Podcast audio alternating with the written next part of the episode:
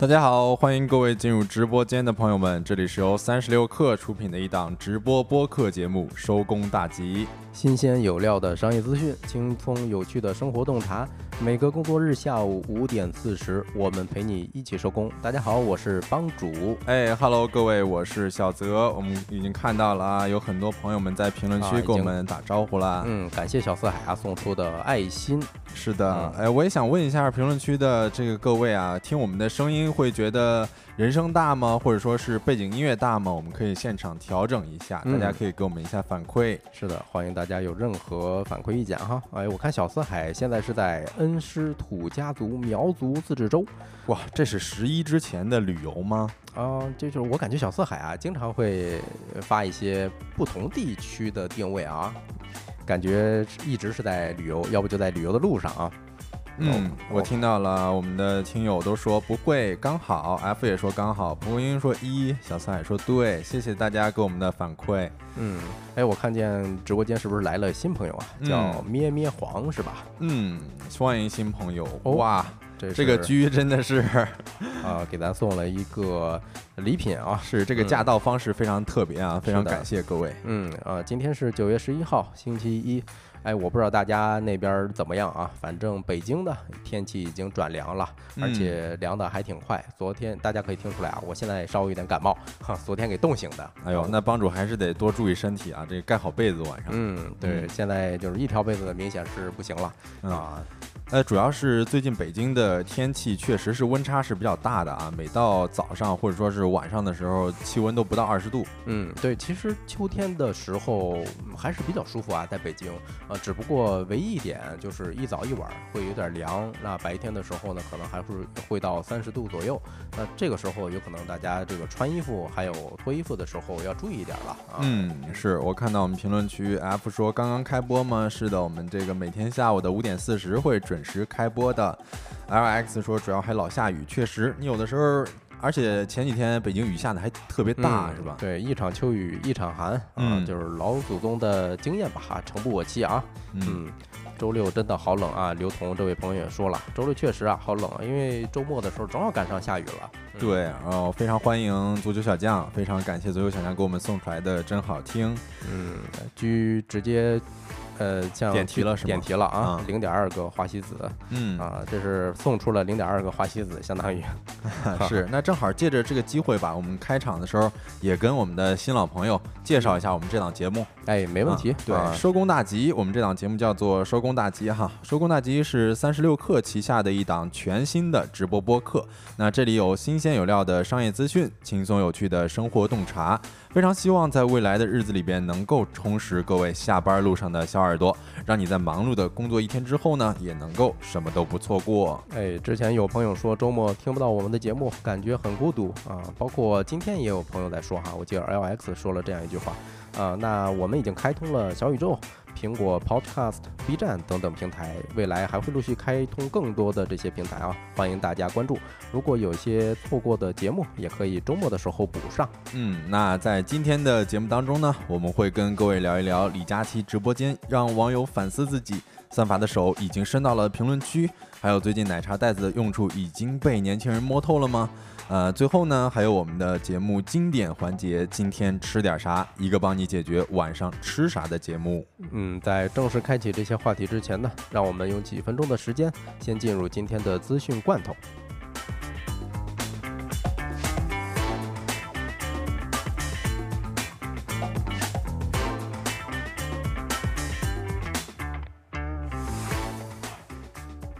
那一起来品尝今天的罐头新鲜不新鲜啊？先看第一条消息，特斯拉宣布全球超充桩数量突破了五万。特斯拉宣布已经在全球部署了超过五万个超级充电桩。二零一二年九月，特斯拉启动了超级充电站网络，当时只有六个充电桩，呃，而十一年后的今天，已经扩大到了五万个。特斯拉在网站上表示。五万多个超级充电桩，特斯拉拥有并运营着全球最大的快速充电网络。特斯拉还声称啊，充转超充桩可以在十五分钟以内增加两百英里的续航里程。哦，感觉也有点像是充电五分钟，通话两小时那种感觉了啊，是有那意思。嗯，那我们来看第二条资讯罐头：深圳多人为买二套房冒雨排队离婚，官方辟谣了啊。三十六氪获悉，据互联网联合辟谣平台公众号消息，九月九号，有网友在社交平台发布图文信息，称为了买二套房，深圳南山区民政局大雨天排长队办离婚登记。经深圳南山区有关部门核实，该消息不实。经核实呢，网友发的图文为二零二三年的九月九号，因九月九号谐音象征天长地久，是每年结婚登记的高峰日。啊，经统计说，九日呢，南山区民政局办理结婚登记一百九十二对。嗯，看来大家还是要擦亮一下眼睛啊！啊，包括这个新闻，其实也是当最近几个房地产领域的大招的一些延续。那我们看下一条新闻。嗯，呃，微信说将进一步加强对虚假摆拍内容的治理。九月八号，微信珊瑚安全发布了关于规范自媒体创作者内容标注的公告。通知要求，自媒体在发布涉及国外时事、公共政策、社会事件等相关信息的时候，网站平台应当要求其呃准确标注信息的来源，发布时在显著的位置显示。使用自行拍摄的图片、视频需要逐一。标注拍摄时间、地点等相关信息。如果使用的是技术生成的图片或视频，比如说最近特别热火热的一个概念 AIGC 啊，需要明确标注是技术生成的。如果你引用的是旧文旧事呢？还需要说明当时发生的时间、地点，哎，这其实是一个特别好的事儿哈，规范嗯转载呀，还有这些信息来源，对老百姓来说是一个好消息。对，你看这个消息不就跟刚刚咱们讲的那条消息对应上了吗？啊，是吧？你说假消息，我们现在确实啊，互联网上的海量信息特别多。我们真的是难辨真假了，我们确实是需要这种技术来帮助我们分辨一下真的或者说是假的。是的，嗯啊，那我们来看一下第四条资讯罐头啊，这个资讯罐头是呃一条来自于周杰伦演唱会门票的这么一个事儿啊，是九月八号，天津女子称花一万三千元买的周杰伦演唱会门票被偷，报警时发现派出所挤满了被偷票报案的人。当事人介绍说，因抢不到票，所以花万元加价购买。当天人特别多，自己过马路的时候呢，门票就被偷走了。到派出所时，发现有很多被偷票的人在排队报案。那做完笔录之后呢，警察联系主办方核实了信息和订单，最后自己在看台上看完了演出。九月九号的时候呢，二十二名倒卖周杰伦演唱会门票的黄牛在天津被抓，警方顺藤摸瓜打掉了两个流窜至天津的扒窃倒卖门票团伙。嗯，看来周董的呃影响力还是一直是在的啊，不然的话也没有办法把这个自己的门票卖成硬通货。是的，抓黄牛也是大快人心啊。啊，是的啊，很多人都抢不到票，咱聊过好几次这个事儿了啊。对，啊，那看最后一条资讯罐头啊，最后一个资讯罐头。嗯，青岛宣布将市南区、市北区移出限购区域，全域取消限购的政策。呃，根据青岛住房和城乡建设九月十一号的消息，为了贯彻落实党中央、国务院决策部署，因城施策，用好政策工具箱，促进全市房地产市场平稳健康发展，更好满足居民刚性和改善性需求住房。啊，调整住房限购区域，现将市市南区、市北区移出了限购区域，全域取消了限购政策，优化住房上市交易年限，在本市范围内商品住房取得。不动产权证就可以上市交易了。嗯，是的，这也算是一个好消息吧。呃，我看到左右小将说，早就该规范了，毕竟观众不全是专业人士，确实是这样啊。回应的呢是微信官方那条新闻哈。嗯，是的，也非常感谢 x x y u 给我们送出来的爱心。那以上资讯呢，整理自三十六氪、北京日报、环球网、界面新闻、头条新闻。稍后回来将进入我们的说来话不长环节。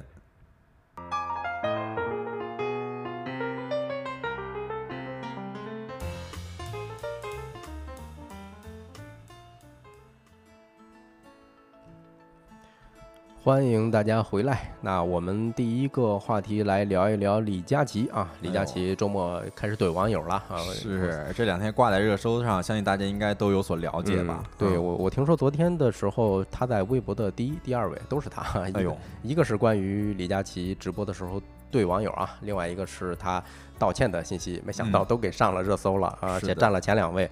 啊，就是那给大家回顾一下简单的介绍一下，简单介绍一下哈，嗯，事情起因呢是九月九号的时候，李佳琦在带货一款花西子眉笔，哎，这这时候直播间有人质疑他，说花西子的眉笔越来越贵了啊。其实我感觉这是一个很正常的一个表达，是，毕竟在嗯直播间，大家都有权利发表自己的意见嘛。但是但是当时李佳琦回应啊，说就是力挺花西子，反映说哪里贵了？这么多年都是这个价格，嗯不要睁着眼睛乱说。国货品牌很难的，哪里啊贵了？对，啊呃，而而且啊，而且他有一个关键的句子是怎么说呢？他说，呃，这么些年花西子怎么起来的，我非常知道啊，就嗯恨不得把全家都掏给我。哎，他这个立场就哦就听着就是怪怪的啊。哎，是，嗯，而且他随后、呃、随后说的那句话真的是惹了众怒。他说了一句说，呃，有时候你找找自己原因啊，这么多年了，工资没涨，有没有认真认真工作呀？其实就是因为这句话导致他上了热搜。嗯，而且看到旁边助理的表情也是还有，很有玩味啊。是是是，特别逗。当时他我因为我看这个视频了哈，他的嗯助理那眼睛一下瞪得很大。对，对，就是网友开玩笑嘛，说非常懂这个表情，就是开会的时候领导突然发疯，但是我又想看戏呢，又感觉到很害怕。对，眼睛嗯瞪得像铜铃了。嗯，对，呃，因为这件事呢，李佳琦，嗯、紧接着在凌晨的时候，哎，一点多的时候发了一个道歉的这么一个公告哈，嗯嗯嗯，大概跟大家念一下公告是里头的一些核心内容吧。首先，他第一句话就是说，今天没有用所有女生开头啊，因为李佳琦让大家失望了。啊，再看这条微博的所有人啊，对不起等等啊。然后呃，紧接着他第三段的时候提了一个，说我本来就是一个嗯彩妆柜台的销售员，甚至大家的工作是辛苦的和不容易的，哎，等等等等。其实嗯这个时候他就有一点儿想找补一下。回过神儿来了，有点儿。啊，回过神儿来了，知道自己为什么犯了众怒，嗯，但这嗯时候其实回应都都稍显无力了，是，嗯你看阿奇说了，说根本就没有诚心道歉。然后我其实也观察到了一些网友的对此的评论啊，嗯有的网友就说。花西子几年的价格一直没被你打下来，要么你找找自己的原因，啊对呀是不是不努力啊？是不是这么些年不努力啊？嗯对啊。另外一个就是，呃，有人也攻击说那位女生，因为当时提问的是一个女生哈，在评论区留言的时候，你可别嗯混淆概念了啊！你攻击的是所有的打工人，哎，这个帽子其实扣的还挺大的啊、嗯是，但是确实啊是的如果真的在直播间被这样子对的话，确实会有那种感觉，就是、嗯那怎么能说我是工作不努力，自己这个工资没涨上来？是的，爹味儿有点浓啊。嗯就是网友也说嘛，就是在他他道歉之后，哎，评论区其实也是翻车的啊。嗯有一个说做了一个省流版的总结啊，说我道歉呢，哎，对不起，哎，我只是还想赚你们双十一的钱。然 后啊这也跟大老板说的差不多啊。大老板说卖什么惨，就是因为快双十一了，对，大老板，你看都会抢答了啊，核心啊是的，是的，是的，对啊、然后嗯，其实他道歉有一句话，我感觉啊说的更加显得没有诚意。我们不嗯是批判他啊，确实嗯就事论事，大家可以品一品。就是说，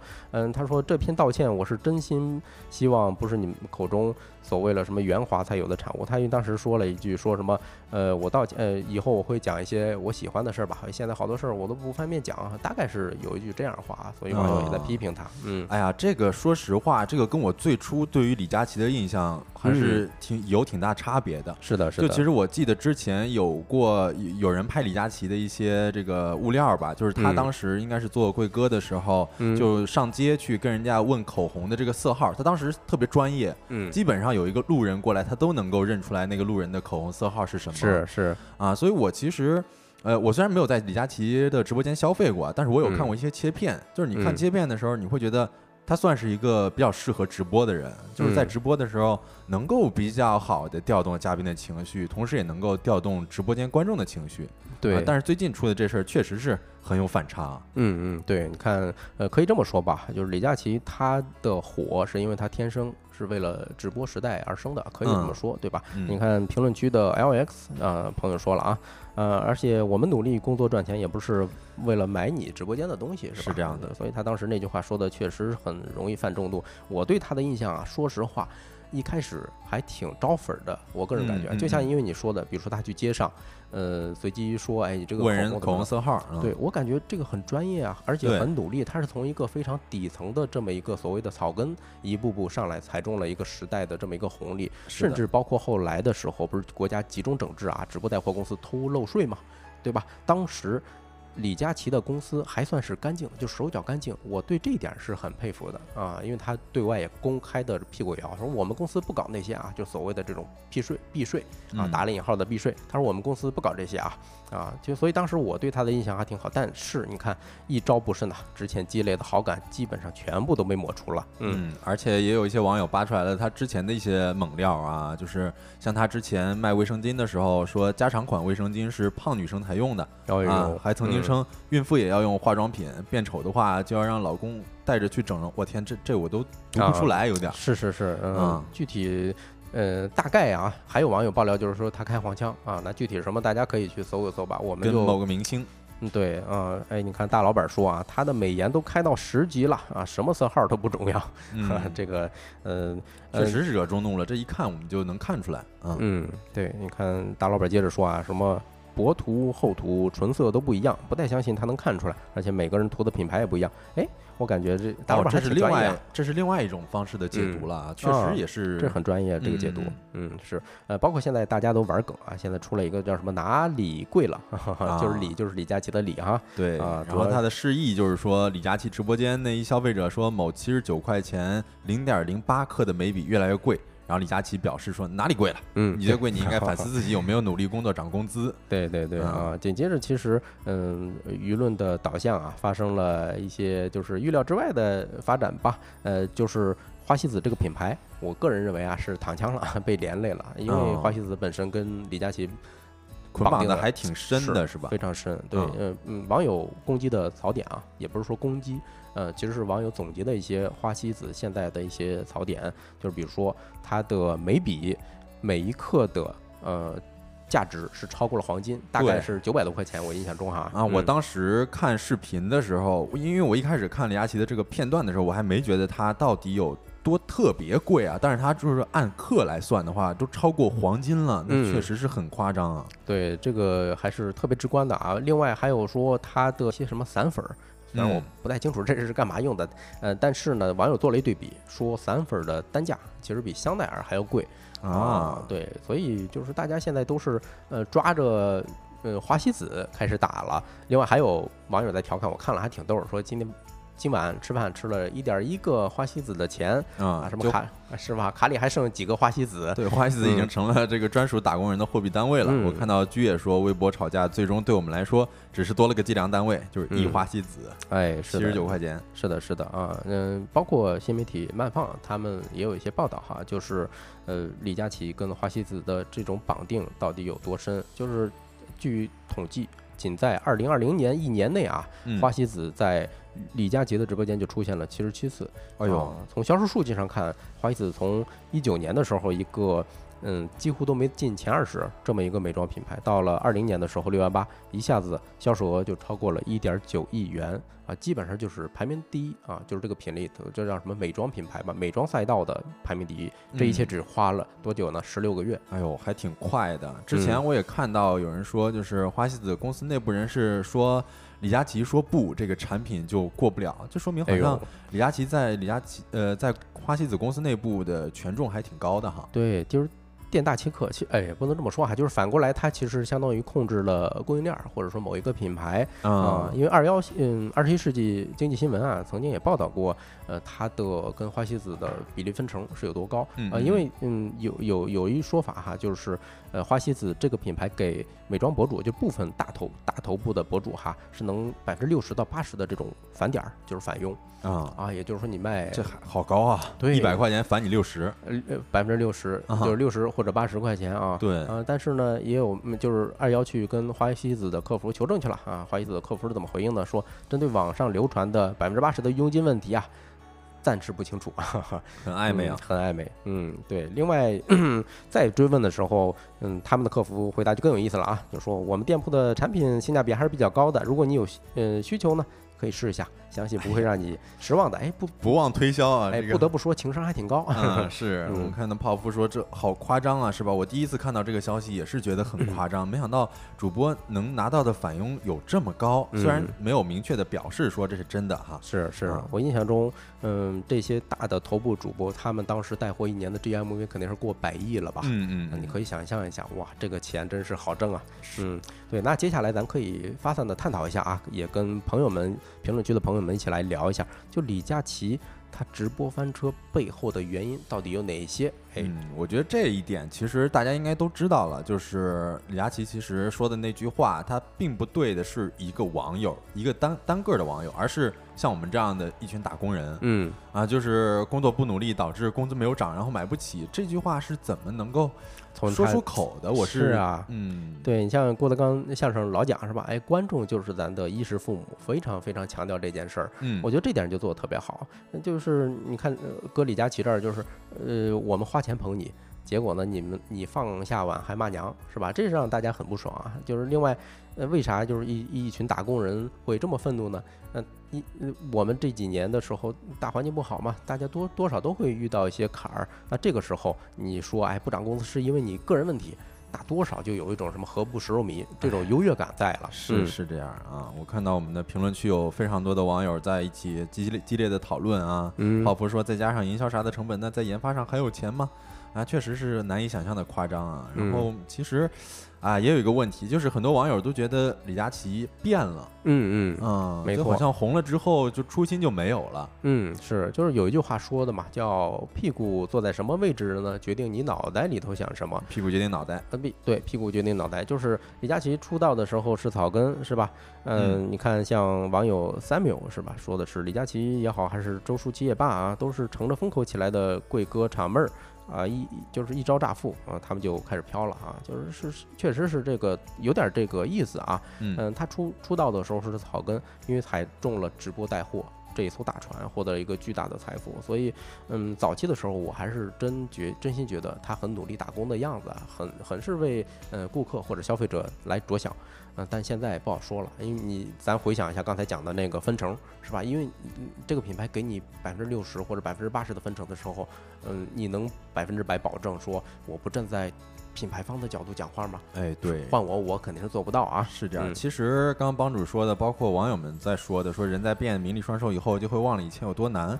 嗯我其实想到了一张图片，啊就是早些年，呃，李佳琦和另外一位女女主播。啊，那个头部主播是是吧？不知道能不能嗯说啊？就啊是他们在那个淘宝的直播间的那一张照片，嗯就嗯，现在想起来还是挺唏嘘的。那时候挺嗯苦的，但嗯现在可能日子就变好了，就心态就不太一样了。是是，你说好不容易这些嗯苦日子都过去了是吧？现在能正常播的时候，你反而会自己作，嗯把自己挖了一个这么大的坑哈。嗯，那接下来咱就呃简单的聊一聊，就是从传播还有公关的角度来看啊，就是给品牌方有哪些启示？嗯嗯，对，其实自媒体有一个自媒体，呃，叫万能大叔，呃，他提供的建议是这样啊，就是首先，呃，一个品牌的直播间就相当于是新闻发布会，对吧？你天天搞直播，那你就是天天开发布会，哎呀，这个时候不是非常敏感。嗯，想起了咱们这个也是算是天天在啊开直播，所以我们一直也在对，我们也谨言慎行。对对对对嗯，对。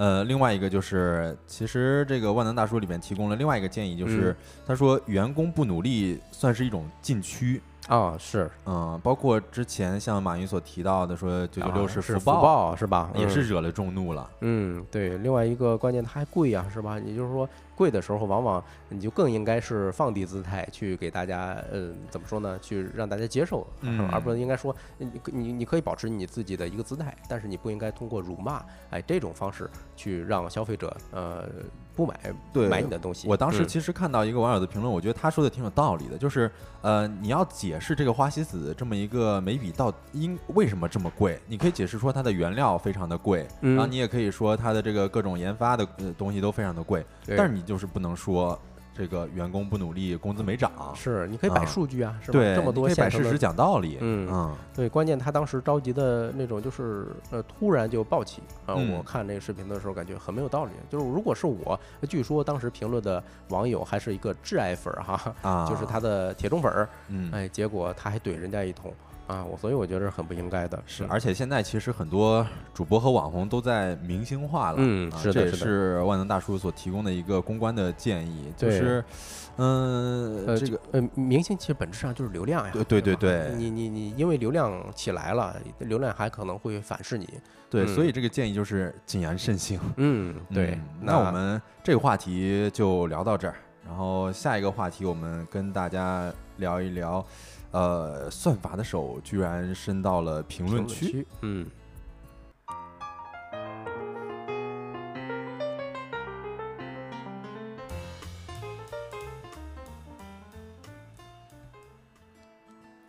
哎，Hello，欢迎大家！我们看到了这个第二个说来话不长的话题啊，嗯啊，哎呀，我们的评论区确实是呃还哎很热闹对这个事儿啊嗯确实非常有意见，有一些探讨。对，我啊看这个网友也是，可能也是新朋友哈。嗯，欧阳，欧阳冰心，欢欢迎欧阳冰心。啊，嗯对，我们接下来就进入到我们的第二个说来话不长的呃主题，那就是算法，我们聊一聊算法。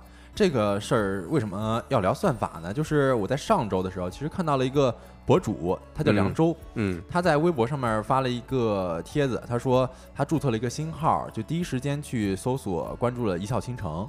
啊，哦就是那个千万这个拥有男粉的啊，一个女网红，就是秀才的呃对家吧，算是吧对对？CP 对是吧 CP 嗯啊。然后他注册了一个新的号，然后期间呢，不断的给老人老年人的视频点赞，其实就相当于是伪装成中老年人刷短视频的样子了嗯啊。就这么操作的一个小时之后呢，他发现自己好像进入了一个新的世界了。啊，就是他对他刷同城啊，包括看在线 PK 啊，呃，越来越多刷到的都是那些毛发稀疏啊的大爷，啊，然后包括线上连麦的网友也是比呃比较老的阿姨了。嗯啊，而且呢，他在这里边其实发现了一个滑点，就是在一个大爷品茶的视频下边呢，嗯呃，排在前列的评论啊、都算是来自于真实的老年人吧。哦啊但是呢，这个听起来正常是吧？对，这时候他又怕说自因为自己的账号啊、被某音判断成这个老年人，所以他就切回自己的账号。那找到这条品茶视频的时候，发现评论区却是一个从来没见过的，就相当于是某种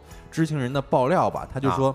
这个叉叉大爷是农村人，然后在农村的农民里边，他算是创业成功的一个，有所成就、嗯啊。就是这可能，呃，不同年龄群所看到的评论区嗯，是有点不一样的，对，就这么一个事儿。是是，其实你这么一提，我突然想到一个案例啊，嗯。就是我很喜欢的一个女演员叫金晨哈、啊她之前跟一个搞笑博主互动，那个搞笑博主就做了一个视频啊，就是模仿的是什么拒绝了金晨，结果金晨还真在她评论区回复了一个好的哦，啊，就是很热闹嘛。但嗯，过了一段时间，我发现她那个评论就不见了，但是如果你是刷他某一个 tag 页儿的话，还是能看到。哦，所以这时候肯定也是算法在里头起了一定作用，对，嗯起了一点作用，而且还有之前那个有也有网友提到说，在一个关于情侣吵架的视频下方，不同的账号你看到的评论是不一样的啊啊。比如说这个男方他看到的可能是立场是出于男性出发的，嗯那女方看到的就相反了嗯啊。所以其实，在这些一些迹象，可能都在某一种程度上表明说。啊，现在算法的手好像不仅仅局限于内容了，嗯，更多的也向评论区开始伸展了。对对对，啊我们看，嗯，对哎，看评论这个直播间已经有图片挂上去了，大家也可以看一下。就是左边的是男方刷到的评论区，右边的是女方刷到的评论区，它嗯可能确确实存在着某种程度上的不一样啊。对，其实这个还真是啊，就是嗯，从这个例子，大家能够越来越感受到啊，大家是被算法影响的，呃，越来越深了，越来越广了。对对，其实我们现在就算是被算法影响着吧。我看到欧阳冰心说，大数据的态势感知是这样。那呃，在谈这之前，我们其实首先要弄清楚的就是信息茧房是什么东西。就信息茧房，其实我们知道它并不是一个算法时代的产物啊。啊，它是源自于一位这个桑斯坦在二零零六年的书，就是《信息乌托邦》。是的，它嗯讲的其实是一个现象，就是我们只会注意自己选择的东西，以及使自己感到快乐的领域。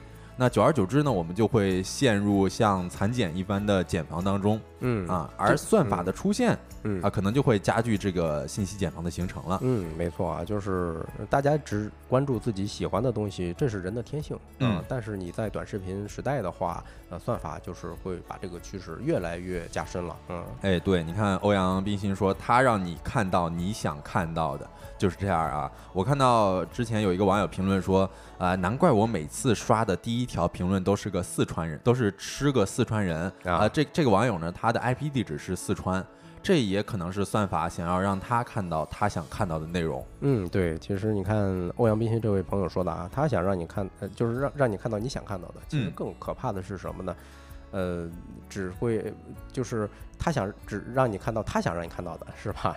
就就是刚才有一个我我理解的是哈，就是、呃你想看什么，他推给你什么，这是只是第一种对，啊，还有一种就是他哦他在想让你看控制你。控制你看到的东西，这啊他在个可能会更可怕。对，嗯他在拒绝你使用你的主观能动性，这确实是很可怕啊。就是我自己有一个亲身的体验，就是前几年的时候，我有一段时间非常非常的反感这种算法的推荐，因为他们给我推荐的就像是欧阳冰心所说的，给我推荐的都是我看过的，都是我知嗯道的。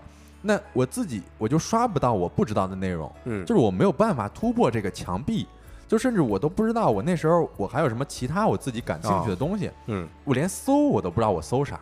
啊，就所以那时候我还是作为一个学习新闻与传播的学子啊，我那时候我就感觉啊非常的失望嗯啊，就觉得那个时候好像自己在这个算法推荐内容里边被困住了。啊，对你这个感受我也有啊，就是嗯包括咱前一段时间聊过一个叫秀才哈，呃，这个人他火起来是突然火的，嗯我不知道大家有没有这种感受，就是甚至他都封掉了，我都没怎么刷到过他的东西视频啊，哎。也就是这个其实也是算法控制的，他只给呃老年人看，因为老年中老年人比较喜欢这个秀才啊，对，就是在这个秀才被封的这么一条微博的词条上面，有很多年轻人都不知道有秀才这么一个人儿啊，在他被封之后也不知道啊。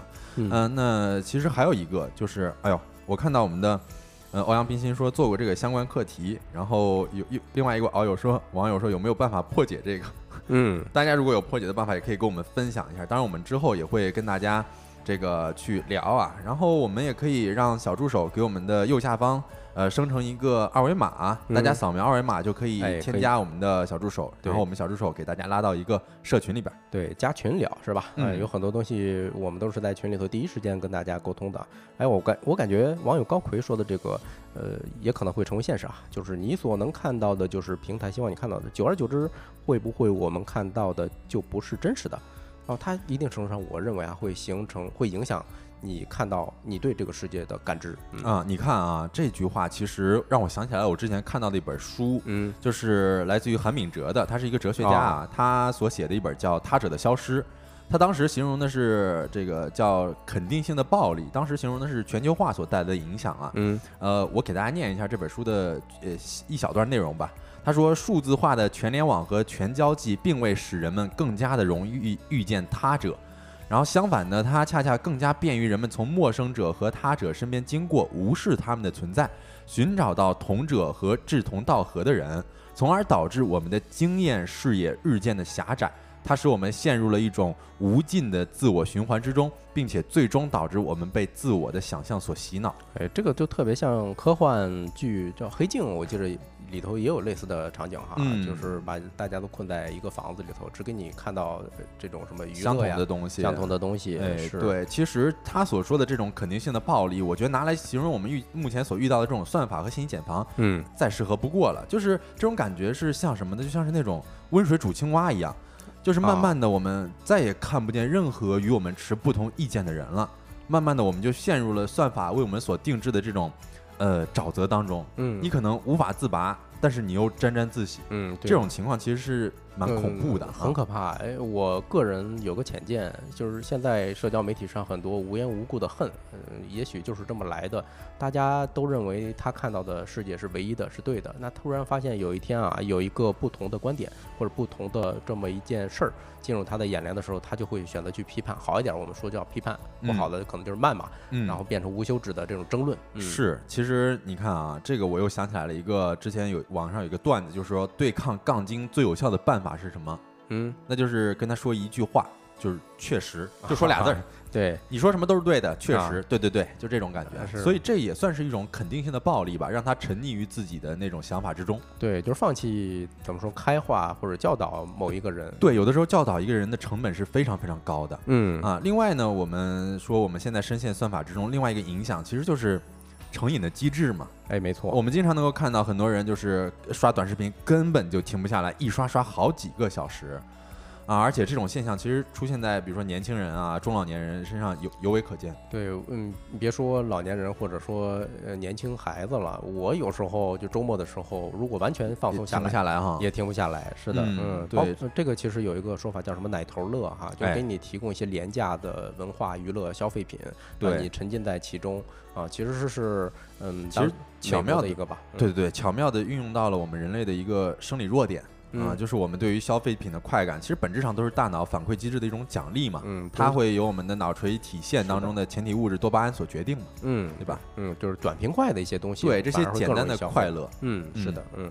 那最后咱可以跟大家一起聊一下哈，就是如何对抗算法。呃，刚才我看咱们网友欧阳冰心也在讲很多哈，就是如何破解等等。哎，我发现这位网友特别专业，如果就是呃知道的话，也可以跟大家一起分享一下。嗯，也可以扫描一下二维码加我们的听友群一起讨论。然后我也看到了蒲公英说，现在全部都不用个性化推荐，全部禁止个性化推荐。这其实也是我们在分享哎资料的时候，或者说是我们自己分享方法的时候，帮主所给我们对对对，提供的一个方法。我很推荐这个东西。嗯嗯，就是因为我是这么想的啊，我不太想把自己的个人信息让渡出去，去换取所谓的这种便利啊。往往每一个 APP 就是移动端的这种产品的，它都会在设置哎非常深的地方，你可以找一找。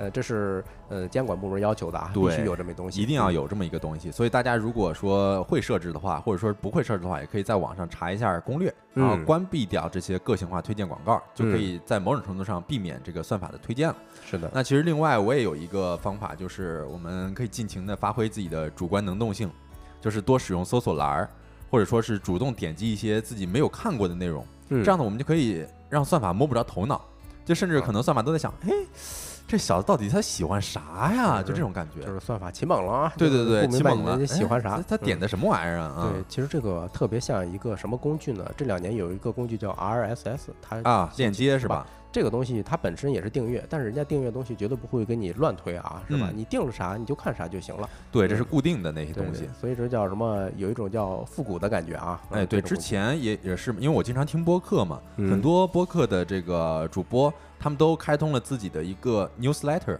哦啊，，就是他们会定期的给你分享一些自己的呃所看到的一些新闻什么之类的，这也可以是，在某种程度上避免这种算法推荐。嗯然后另外，其实我觉得，呃，我不得不再提再引用一下《他者的消失》里边的一个概念啊，就是对抗体。嗯其实他说这个对抗体能够给人带来某种幸福感，这是什么意思呢？就是我给大家举一个场景啊，就是比如说我们躺在床上，可能正在如痴如醉的刷着这种短视频啊，突然那手机就从手上滑落了，砸了自己的脸啊，这里这个时候呢，这个手机就相当于是一个对抗体，哦，就这个对抗体砸到脸上的那一时刻。我们就意识到自己处于现实世界了，哦，就回到现实了，就回到嗯现实了、嗯啊！就是如果说你感到正在被算法所困扰的话，那我觉得不如在这种物理世界当中寻找一些真实的碰撞。啊，嗯，你比如说我们去跑步，我们哎能够体验到这个脚踩在地面上的实感，嗯，或者说我们可以带着一家人去放风筝，我哎们能够体验到这个风筝绳风力给我们带到的力量啊，啊，这是现实世界中或者说是物理世界中当中的一些真实的碰撞。哎，我我突然想起一个电影啊，我特别喜欢，叫《头号玩家》啊。嗯它最后结局的时候，不就是设立了一个非常美好的类似的这种场景嘛？就是说是，我一周只可能呃有六天开放，然后有一天是让大家回归线下，跟朋友们、跟爱、哦亲人们一起聚一聚，这么一个场景结束的。哎，是这样子的。你一嗯说，我突然就想起来了这么一个电影了。确实，你当时看他在那个游戏里边玩的嗯非常爽啊。对但是人们确实是需要在现实世界当中，去产生要回到链接的。。嗯嗯，你看，我看到了我们的欧阳冰心说，暂时放下手机，回到现实生活里。嗯，很精 R 辟。对，R X 也说多去书店多看书啊，我觉得这都是一种非常好的啊嗯拒绝或者说是规避掉算法推荐的这么一个方法。哎，是的，嗯嗯，其实说到底啊，我们要结尾了，就是算法这些很多的技术啊，它都是一种双刃剑吧。你怎么说它都是有好的，当然也有嗯坏的。你比如说，在信息泛滥的时代，没有算法推荐，那我们就很有可能就很难高效的找到优质的内容。哎，但是如果我们对于算法过于的依赖，那我们就又可能会陷入到封闭的茧房，对。嗯那其实现在我们认识到这个问题还不算晚。我们比如说多出去玩玩，多出去走一走，嗯这就是走出宪法算你的第一步是的，。是的，嗯，嗯，那我们这个话题就聊到这儿。下一个话题，我们跟大家讲一讲最近很火的这个奶茶袋子。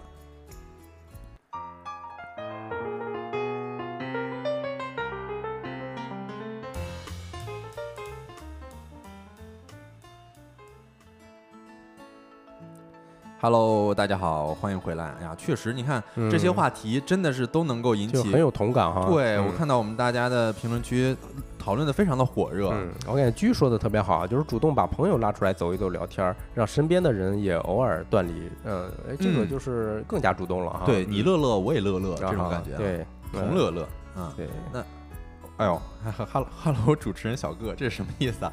啊，他跟咱们打招呼呢，我们也跟他打个招呼。哎，hello hello，哎哈哈，，对，两位欧阳是吧？对两位欧阳，啊，那欢迎两位欧阳都加我们的小助手啊，然后有什么呃感兴趣的事儿，可以在群里头跟我们说。哎，说到欧阳，我之前都觉得这个复姓特别酷，啊，我也是啊，非常帅啊。这都是古龙小说里头才出现的。啊，对，是。那我们话回到正题啊，就是第三个话题，给大家讲一讲最近火的一个奶茶袋子，嗯，就是奶茶袋子有大用处。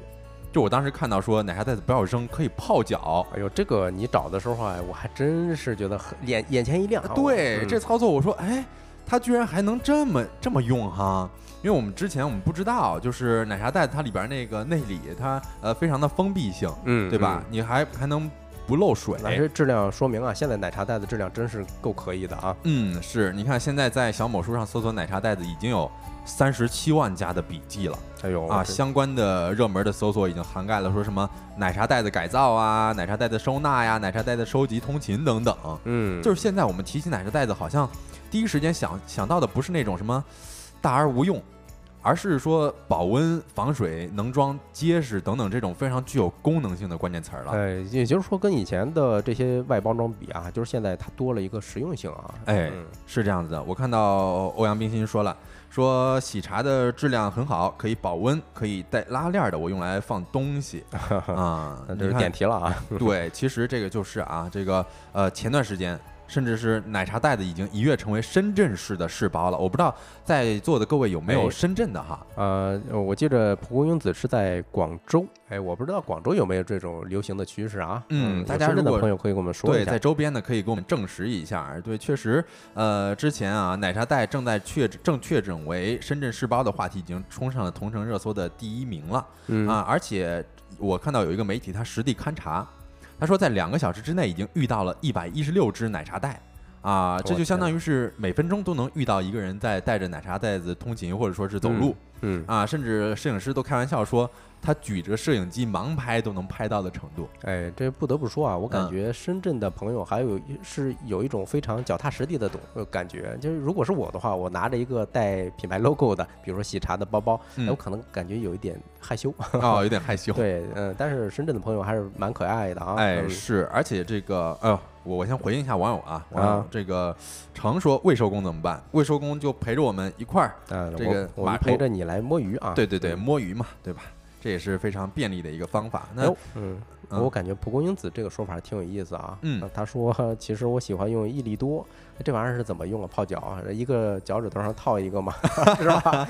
哎呦，你这个想象力还是挺丰富的啊！嗯是，你看，据说深圳是个年轻开放的城市，确实，我看到，呃，这个，呃对，一说到这个年轻开放，我真的还搜到了一个真的新闻哈，嗯就是在深圳经济特区建立四十三年之际，应该也是今年啊，嗯就是嗯深圳发布携手本土新茶饮品牌奈雪的茶，嗯联名发布了深圳市包哦，啊，这个算是官方认定了，嗯就是奈雪的茶的这个奈雪奶奶茶袋子嗯算是深圳市包了。嗯，嗯，我觉得就是这个现在奶茶袋的实用性已经被咱们年轻人对，玩明白了。可了，就是嗯是吧？你看对蒲公英子啊，我知道他刚才说的啥了，他说是用益力多的饭盒袋子，我哦估计也有类似的，像咱刚才找的这几个奶茶袋子啊，就质量哦很好，装饭盒是吧？你你刚说的那个，我以为是养乐多，那是啊啊，其实呃好像是名字叫法不一样而已啊，叫法不一样是吧？对对，那嗯都有是吧？都有，应该都有哈。明白嗯明白。啊，你看大老板说奶茶袋可以保温，对，你看我之前就用奶茶袋子装过雨伞，我觉得真的很好用，就是它很防哎水，防水，对而且又很很好拿，嗯，嗯。而且现在我看到网上有人说，呃，奶茶袋子，因为它把这个可以当做水盆儿，因为它这个哦防水嘛，然后就用来接接水洗衣服。就是你可能出差的时候不知道在哪边洗衣服，你就随便买一个奶茶对啊，直接就可以在奶茶袋子里边洗衣服。对，泡一泡是吧？我觉得这个真的很方便嗯，啊。然后还有有些人甚至就干脆拎这个奶茶袋出门儿，这嗯就相当于刚才我们分享的在深圳的试包嘛，就把嗯它当做随身的包包了。嗯，就是当时我看到有网友评价说，这个到点儿了，下班你拎奶茶袋子啊，非常的方便，就是领导同事都以为你在扔垃圾。嗯，我觉得这堪称是准点下班的一个利器了。对我我我感觉啊，就是我看到的一些例子，就是之前有一个茶饮品牌，嗯嗯，它把外包装做得很好看。它嗯主打的就是一个，比如说颜色就是翠绿翠绿的啊，非常漂亮。然后呢是毛毡儿，就是毛毡、呃那嗯种材质，所以你拎出去也很有面儿。对你感觉做它本来做这个东西就像是给人做包包一样是似的，这时候呢，你就变成了一个行走的广告牌儿，是吧？就是嗯毕竟多少带一点他们的 logo 品啊。牌效应。对，你就拎着出去吧，给人家宣传宣传。对，你看，我觉得现在咱们其实的咱们评论区的网友都看得很透彻。嗯欧阳冰心说了，而且感觉今年年轻人已经不再比谁买了奢侈品了，而是在比谁买的东西更便宜，大家消费更理性了。哎，咱之前讲过一个关于消费的啊，确实是有一个非常明显的趋势。嗯，对，其实现在啊，我觉得呃很符合当下就是年轻人对于松弛感的追求。就是松弛感，哦其实在网上最近也是非常火的啊。你看啊像这种拎袋出街，我觉得这已经不算是一种小众的行为了。啊，因为这些饮品手袋非常的方便，非常的轻巧，用途非常的多样。你可以装便当，又可以这个做保温啊、这些东西使用。对对对，其实除了刚才咱说深圳是一个脚踏实地的地方啊，因为嗯我最近我听播客也听到一个特特别逗的说法啊，嗯，就说北京其实朋友们也不太在乎周围的眼光，有可能也会拎着个袋子或者穿个拖鞋就上街了。哎，啊是可能有一些国际化的大都市，哎，咱咱这个咱就不展开讲了啊，，对对对，可能会穿的更西装革履一些。嗯，是我看那个我们这应该是我们的新新听友啊，哦，呃是一个扣儿阿丫用的，嗯，对，说我奶茶袋儿现在都用来醒花儿，够高又不占地方。我觉得这也是一个新的方式哈。这个醒花儿是不是就是呃从其他地方先折下来的这种花儿，然后在里头简单的过渡一下？呃，应该是吧？我们可以请丫来跟我们讲解 一下啊，大概嗯讲解一下。对，啊，啊，我对，其实现在很多啊，很多现在饮品品牌在包装袋上面设计，说实话是越来越下功夫了。嗯对，你看我看到的有 COCO 和玉桂狗的这个联名，它嗯弄了一个奶茶袋子，也非常好看，而且还有之前那个乐乐茶，啊，它有一个那种巨型的发疯的那种蛇皮袋儿，然后就被网友称为是那种行走的显眼包。哦，这个是确实是啊，这之前看到过类似的图片，我印象中是一个特别大红的啊，哎，对，大红色的，然后它那上面写着黑字儿，就是红底黑字儿啊，说啊我乐意，少管。啊，这这这个确实很有 这种发疯的状态非常嗯引年轻人的喜欢啊。嗯然后我也看到了，就是有一个公众号叫看门，他总结了当下受年轻人喜欢的奶茶袋子的种类。嗯，你看我们这个公屏上已经呃哎显示了我刚刚所就是提到的，右侧说的这个啊，对对对。呃，现在受年轻人喜欢的种类大概有五种吧。这看门总结了，说第一种是这种彰显个性的显眼包类型，你看就是右方面的这个乐乐茶。嗯乐乐茶这个。啊，另外一种呢，就是充满时尚的高级感设计的类型，啊。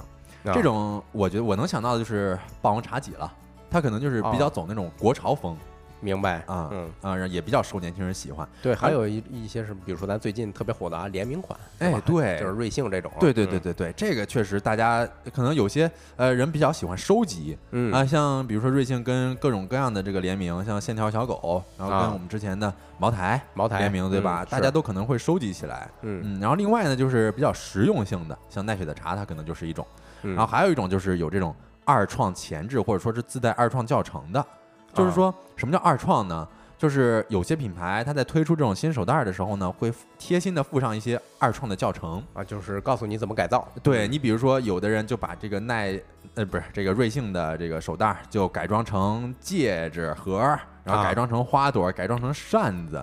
嗯。我觉得这个其实还挺有创意的。对，不仅有创意啊，它嗯这个二次传播对它品牌来讲也是非常棒的一个对，我觉得这嗯。是双赢吧。是的，是的，嗯，啊、其实就是现在啊、你看哦，看到对，据呃。说霸王茶就我老家的品牌很自豪，嗯，是，呃，其实现在不管说呃到底什么样的奶茶袋子更受消费者喜爱，嗯。其实在我看来，我个人觉得啊，我倒是比较希望说商家们都可以在比如说你控制质量和成本的情况之下，你可以把包装袋子做的越有意思越好。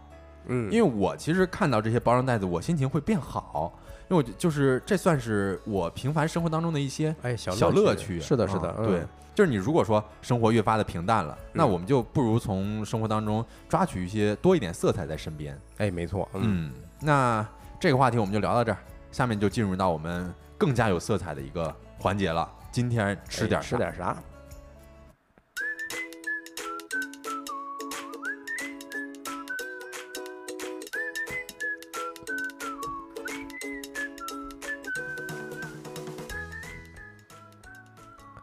Hello，欢迎回来。那今天吃点啥呢？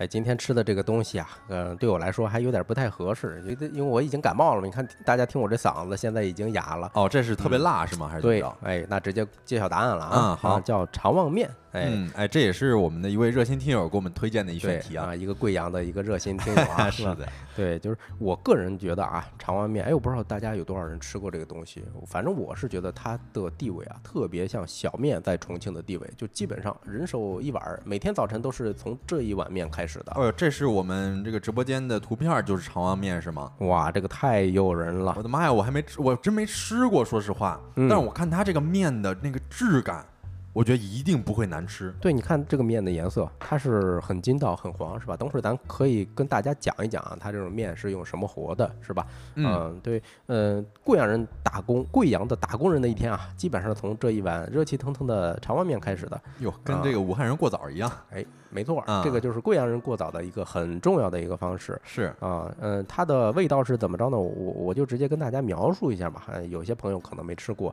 嗯，就是它也是属于色香味儿三绝嗯出名的。首先呢，就是血嫩，血是这个血旺呗，对吧？啊，啊，其次呢是面脆，哎，你看这个面就马上就确实啊，嗯垂涎欲滴的，我真的是我我挺想尝试一下，我不知道北京有没有这肠旺面啊，正哎宗一点的。这个还是呃可以问一下那个热心听友友是吧是吧？好嘞对，另外它一个是辣香，这个啊辣椒啊真的很有讲头。我发现无论是贵州的羊肉粉儿也好，还是说这碗肠旺面也好，它的这种辣椒是辣而香而不辣，然后那叫什么呃辣而不燥啊、这么一个嗯特点。是我嗯们之前去讲火锅的时候，我们也有总结说，贵州的火锅好像是酸辣的那种嗯啊。然后这个其实我觉得每个地方它的这个辣的特色，嗯，不太一样。嗯，嗯对对你刚才说的还挺对哈。贵嗯州那边有个说法叫“三天不吃酸，走路打窜窜”啊，啊，酸是一定要有的，像你说的酸辣。啊是是是呃哎，咱下一回可以对，我们可以尝试的。尝试的跟跟大家再聊一聊，就是啊酸辣的这个贵阳火锅啊，啊，嗯，先预定上。对对对，对那咱就先讲今天的肠旺面啊，嗯就是肠旺面，肠旺面顾名思义啊，里头两样东西是少不了的，哎，肥肠，嗯啊还有旺是什么？就是刚才我讲的血旺嗯，啊，川渝还有云南地区，他们都叫这个血豆腐叫血旺，我们北方叫这个血豆腐啊，嗯，哎呀，说实话，我觉得这个肥肠啊，嗯，你怎么做都不会难吃，哎是，尤其是你放在这个面里边儿，哎呦天哪，那种感觉真的是哦，馋死我了！现在，肥肠这种食材呢，就是喜欢的人爱到不行不行的嗯。啊，不喜欢的人他可能一直都接受不了啊，那那也啊是，嗯。啊，而且这个云贵川地区，它卤肥肠讲究的是一个什么玩意儿呢？叫软糯。嗯。啊，就是嗯、当地呃云云呃有一种说法叫什么扒肥肠哈、扒肥肠，对，扒肥肠就是它要把这个呃一定要做到很很软糯的，但是呢，它这肥肠的皮它又没有完全失去那种筋道的感觉，啊它一定要做的这种才是上好的肥肠。那才是经典的。对，另外一个血旺，血旺咱肯定很多人都吃过川渝的火锅哈，嗯啊，那本质上是一样的，它注意的是一个所谓的鲜嫩，这嗯东西在里头涮一涮，哎，切成薄片儿涮一涮，哎，是，我觉啊得挺香的。哎呀，是在在这个时候，我必须得感谢一下我们的听友了啊！非常感谢日升日落送出来的粉丝牌，也非常感谢居跟我们说的。你看人家说大家粉丝哎呦当牌点一点呀，刷一刷咱们节目的热度是的，，是的，非常感谢大家给我们的嗯支持啊，非常感谢。嗯居是我们的老听众了，呃也是嗯我们之前有一有一期节目的榜一大哥是吧？是送的礼物花里胡哨的，非常牛。嗯，再次啊感谢大家。对，然后我看到黄和鸭说，黄说想吃螺蛳粉儿，然后鸭说刚吃完螺蛳粉儿，我们哎，互动上可以考虑一下。对对对，对，我们接接着再讲啊，那行，长安面啊，那它第二个特点是什么呢？哎，这个东西就比较特殊了啊，叫脆哨。哎呦啊，呃，这哨是什么玩意儿啊？云贵川地区啊，呃，肉臊子，呃，咱叫肉臊子，那边那边叫哨子。哦，明白了，明白了。对，脆哨是什么玩意儿呢？它是其实就是炸的猪板油啊，炼出来那个油渣儿。哇，那得多香啊！我天哪！我跟你说，刚炸出来的更不得了，那玩意儿一口下去满口留香。哦，对，天哪！对，呃，另外，呃，但是。贵阳的脆脆哨呢，它很有特色啊。它嗯，烹制的时候是加了一些什么料酒、生抽，哎，老老抽等等，还加会加一些香料。